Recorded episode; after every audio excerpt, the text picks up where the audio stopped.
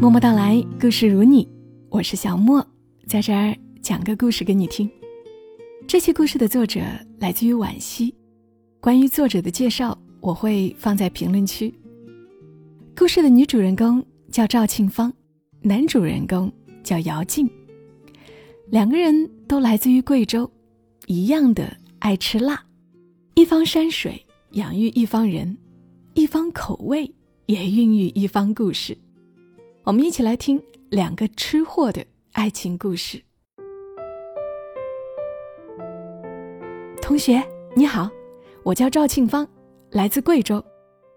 说完这句话，赵庆芳就一屁股在姚静对面坐下，笑盈盈的盯着正狼吞虎咽的他。姚静擦了擦嘴，用力咽下嘴里的一大口米饭，这才四下环顾。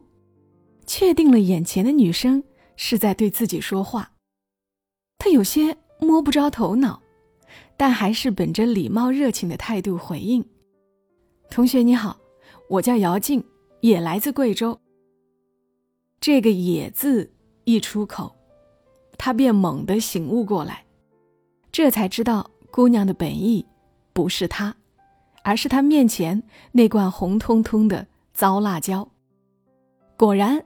赵庆芳的眼神直勾勾盯着辣椒，一双筷子在素炒上海青中百无聊赖的翻捡。姚静的咀嚼慢了下来，拿眼睛偷偷瞄了他几眼，又在心里打了一分钟腹稿，这才壮着胆子把罐子往前推了推。你要不要尝尝？赵庆芳一听，却做出副羞答答的表情来。可行动和眼神都赤裸裸出卖了他。只见他飞快挑起辣椒拌进上海青，那双筷子也一改之前的无精打采，欢快得仿佛在跳舞。他的吃相很可爱，像小兔啃胡萝卜那般小巧却快速。贱货发出一声惊叹，姚静看得有几分呆。好半天才冒出一句赞美。看你吃饭，是一种享受啊。那句话混杂在食堂的人声鼎沸中，拐过油盐，路过酱醋，这才轻盈飘到赵庆芳的耳朵里。他扑哧一笑：“ 为什么呀？”姚静也笑起来：“你这样吃，食物才不会被辜负。”是吗？哈哈，你真有意思。赵庆芳咽下最后一口，边收拾餐盘边询问：“我要去图书馆自习，你去吗？”姚静点头如捣蒜。赵庆芳从包里找出本子，撕下好几页来，把罐子裹住，又套上好几个塑料袋，这才把它放进姚静的双肩背包。自习室人多，有味儿就不好了。这句话没什么大错，可姚静心里却咯噔了一下，但也转瞬即逝，很快跌进了一见钟情的漩涡。姚静二十一岁了，但还没有谈过恋爱。今天竟有个同乡且同口味的姑娘从天而降，他和她肩并肩走在林荫路上，蓦地想起模模糊糊的人生大事来。他乡遇故知，洞房花烛夜。从前不知乡愁为何物，直到离开家乡来到上海，愁绪先从嘴巴里的寡淡而起，然后是空空荡荡的肠胃，孤寂牵扯着身体和心灵，饭点一到就泛滥成灾。填报志愿那会儿，闺蜜问赵庆芳：“你真的要去上海啊？”你这个嗜辣如命的人，怎么吃得惯那边的清淡饮食？闺蜜的哥哥在上海打工，回家第一件事便是一头扎进小馆子，用各式各样的酸辣美味来祭自己的五脏庙。人呐，食色性也，吃不开心的话，做什么都有点萎靡不振。赵庆芳却不以为然，和梦想比起来，吃算得了什么？真没出息。闺蜜又问：“那你的梦想是什么？”他一时语塞，竟找不到一句话来描述自己眼中的美好明天，只模模糊糊的觉得，一定要走出去，去很远、很富饶的地方，远离这世人眼中天无三日晴、地无三分平、人无三分银的地方。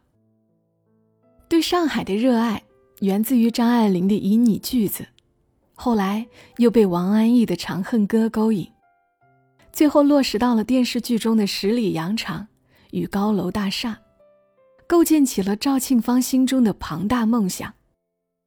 那时，她还是个生活费只有两百块的苗家小姑娘，父母把家安在遥远的大山，贫穷落后，仿佛代代沿袭的遗传病。但到了自己这一代，赵庆芳觉得必须改一改。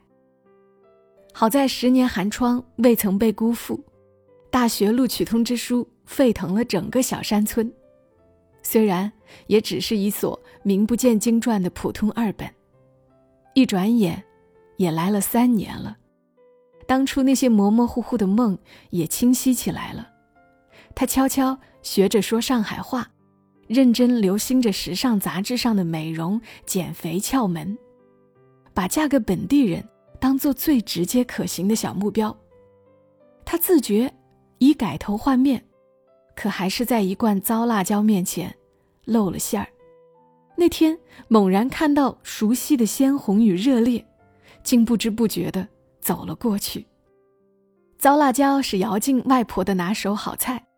小时候父母工作都忙，他被送回老家去，由外公外婆来照顾，老两口。住在一个小村里，屋后有一片菜地，长满了鲜红的辣椒和绿油油的青菜。每年收了辣椒，外婆都忙着洗，忙着切，忙着把爱和深情都藏进坛子，再给四面八方的儿孙送去。姚静吃着糟辣椒做成的各式菜肴长大，被朴素的亲情滋养成了大小伙子。他往葱油面里加入一大勺辣椒，在变味儿的沪上风情中，吃出了眷念与感恩。毕业我就回去，把外婆接到身边来。姚静时常在心里默念，一遍遍想象着岁月静好的未来。当赵庆芳出现，他在未来里加了他，不止一次幻想过房子的装修风格。儿女的名字，以及婚礼的模样，但他迟迟不敢表白，只敢用行动去悄无声息的证明爱意。那个周六上午，姚静早早来到了女生宿舍楼下等室友买早餐回来，见赵庆芳正对镜梳妆，一张脸涂涂抹抹十来回，满眼都是要见心上人的跃跃欲试。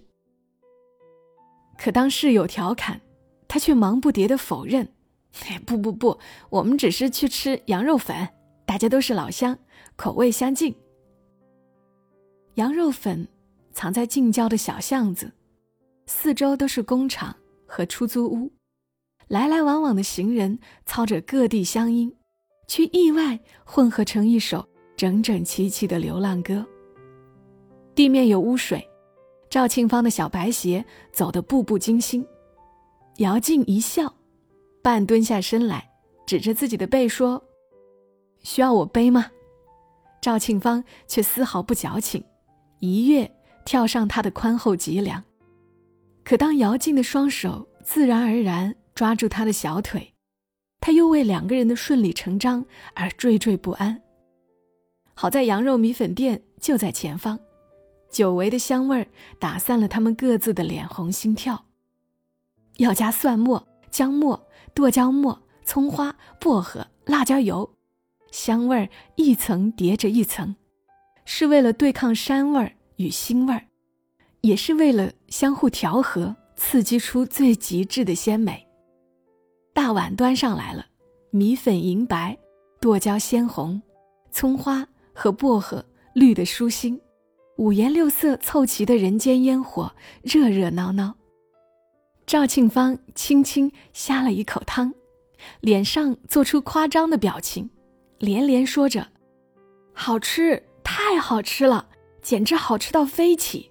话说你是怎么找到这旮旯缝里来的呀？”一个同学在附近打工，他告诉我的。姚静哈着气，眼镜片上薄薄起了一层雾。赵庆芳的筷子顿了一下，又不动声色地搅动了几下，这才把复杂的情绪混合着鲜香咸辣一起往下咽。他想起来他们一起吃过的那些饭，酸汤鸡、小龙虾、麻辣烫等等，味道是好的，却始终在前半生里打转。来上海的意义似乎在吃吃喝喝间一点点磨去。他看着埋头苦吃的姚静，心里恍惚生出些坐在自家餐厅的幻觉，依稀也是这样的羊肉粉和一对男女。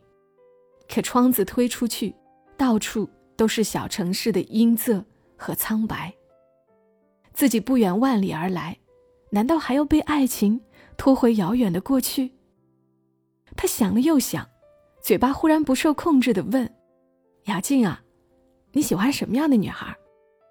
我啊，姚静边吃边飞快的回答：“皮肤要白一点，脸有点圆，爱吃辣，喜欢穿小白鞋。”每一个都在比照他的特质。可声音越来越小，头也越埋越低。等停住时，姚静的脸已经红得如熟透的油焖虾一般。赵庆芳却面不改色，他把筷子放下。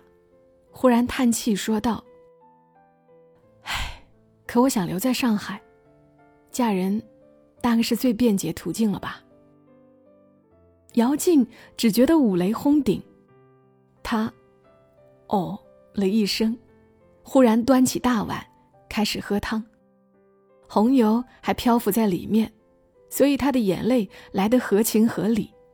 唉，当然是被辣出来的。那。你有人选了吗？姚静问得小心翼翼，赵庆芳的头却点得干干脆脆。嗯，他叫林家凯，追我很久了。和林家凯相识纯属偶然。那天赵庆芳进了一家面包店，预备买些打折的长面包做早餐。正在挑挑选选时，忽然听到一个男人的声音说。我又不是外地人喽，家就在附近呀，怎么会故意不付钞票？说了钱包、手机忘了带，先记账，明天还会拿来还你的呀。一口地道上海话，赵庆芳忍不住多看了两眼，却见一个小个子男人，神情里带着本地人独有的优越感与居高临下。他心思一动，走过去主动解围。这位先生的钱，我先垫上，你可不要狗眼看人低呀。现学现卖的说着上海话，配上挑眉瞪眼，倒也神气活现。外地来的打工妹自然分辨不清，只毕恭毕敬收了钱，殷勤的把两人送出门去。接下来自然是加微信、加微博，从一个点赞开始。一点点渗入彼此的生活。都市里的男女交往大多有个雷同的程序，也无非是问好、试探、约会、表白，跟流水线上的工业产品异曲同工。抛开本地户口不谈，其实赵庆芳不大瞧得上林家凯。他不到一米七，学历也只是中专，还大了他八岁，年近三十。一无所成，如今还在一家小企业里混日子，也正因为如此，才蹉跎成了大龄剩男，为赵庆芳的接近打开了缺口。假如时光再倒退五六年，林家对外地女孩是不屑一顾的，他们住在一条小弄堂里，老早就传着拆迁消息，即将到来的巨额财富壮了一家人的胆，硬生生把择偶。搞成了选妃，谁料折腾到最后，儿媳妇儿跟拆迁一道，变成了未知数。那就只好退而求其次了呀。林妈妈语重心长的嘱咐儿子：“多上点心，带他看几场电影，吃点好的。乡下丫头没见过世面，很好哄的。”林妈妈口中的好东西是小馄饨、小笼包、生煎包，偶尔也上西餐厅和日料店。灯光朦朦胧胧的照着，林家凯一脸自信。你们没有牛排和刺身吃吧？还真没有。赵庆芳把刀叉挥舞的漫不经心，嘴巴和心都是涩的，急需一碗加了糟辣椒的鸡蛋炒饭来拯救。可他无法说出口。交往第三个月，林家凯带她回家，应该是要带点见面礼的。他思来想去，最终。选的是礼盒包装的老干妈，因为在赵庆芳心中，那最能代表他和他背后的家庭与土地。他是奔着结婚去的，所以打算在开头便直面彼此之间的差异和冲突，以此来寻求最平衡的相处之道。果然，林妈妈像看怪物一样盯着那个红彤彤的礼盒。你们平时就吃这个？赵庆芳还没来得及点头，林妈妈便惊叫起来：“这怎么能做菜呢？没有一点营养的呀！吃多了说不定会致癌，要出人命的。”气氛猛地尴尬起来。还没学会圆融处事的姑娘积极收敛，但还是藏不住委屈和耻辱。林妈妈一看。脸也冷下来，自顾自进了厨房，边走边嘟囔：“还说不得了，穷丫头当自己是公主啦。”声音不大，但字字清晰。赵庆芳看了看林佳凯，他正低着头玩手机，对两个女人的战争充耳不闻。赵庆芳如坐针毡，也不由自主摸出手机，打开微信。只见姚静发来消息，发现一家新开的菜馆，牛肉粉那叫一个正宗啊！你去不去？他们没做成恋人，但也没分裂成敌人。姚静从他的生活里撤离，但一看见好吃的，还是忍不住要和他分享。他的心猛然一酸，感觉眼泪都要掉下来了。那天林家吃大闸蟹。赵庆芳从没吃过，有些摸不着头脑，只得默默观察着这一家人的行动，在囫囵的依葫芦画瓢，味道确实不错，就是吃起来太麻烦，也太细碎，一丝一缕的，层层叠叠，就像上海人的心思，九曲十八弯。赵庆芳边吃边神游太空，却忽然听到一声尖叫：“哎呀，小芳！”你吃东西这么不仔细的呀？他被吓了一跳，抬头正对上林妈妈怒目而视，仿佛自己犯了天大的错误。再转头看看四周，林家凯正埋头苦吃，把蟹腿肉耐心扒拉出来，似乎母亲对女友的教训天经地义。委屈和愤怒扑面而来，赵庆芳扔下蟹壳。轻声说了一句：“我吃饱了。”随后起身拿包绝尘而去。可林家凯也没有追出来，只在十分钟后发了一条信息：“路上小心，改天再约。”屏幕在夜色里发出幽幽的亮光，原以为自己会悲愤欲绝、心痛难耐，可事实是，那疼痛和委屈都轻飘飘的，极不真实。仿佛只是恍惚间做了一个梦，看了一场戏。或许是因为男女双方都不走心，一个只想要户口，一个只觊觎美色，赤裸到他们都懒得掩饰与虚伪。而这一桩注定失败的交易，却一次又一次的在餐桌上出现破绽，逼着他不得不审视自己的急功近利，逼着他不得不拷问自己的内心：你到底想要什么？吃当然不是人生最重要的事儿，但吃不好的婚姻必然困难重重。因为每一碗菜、每一碗汤，都为幸福埋着伏笔。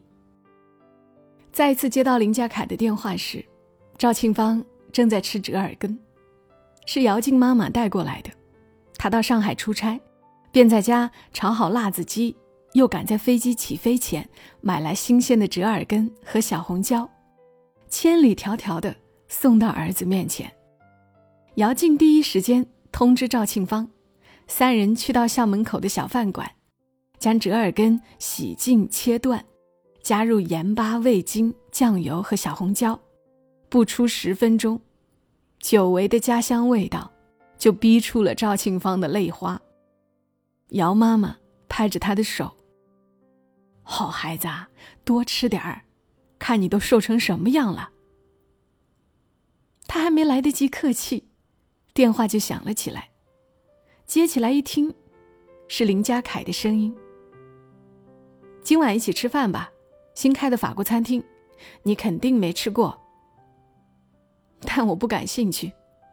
这次赵庆芳干脆利落的打断了林家凯的自鸣得意，他起身往卫生间走。林家凯，你吃不吃折耳根？那是什么东西？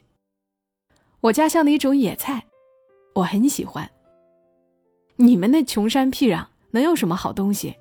我妈说的那都是些重口味、没营养的垃圾食品。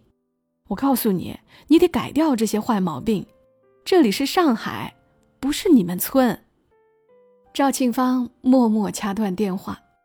据说，故事的结局都写在开头，而他和林家凯的开头，已经挤满了轻视、不屑，甚至刻意贬低。表面看只是饮食习惯的不同，可本质却是结结实实的地区差异与贫富悬殊。他斜靠在墙上，在那一刻清晰地感受到了家乡的感召，从唇舌而起，路过肠胃，抵达心脏。还好，还好，姚静一直都还在。好了。故事讲完了，讲完故事，好想来一碗辣辣的牛肉粉呀！这里是默默到来，我是小莫。听故事的时候，你一定回忆起了你的家乡，是不是？你老家有什么特别让你念念不忘，无论你走到哪儿都忘不了的食物吗？也欢迎你在评论区和我们来说一说。感谢你的收听，祝你一夜好眠。小莫在深圳和你说。晚安。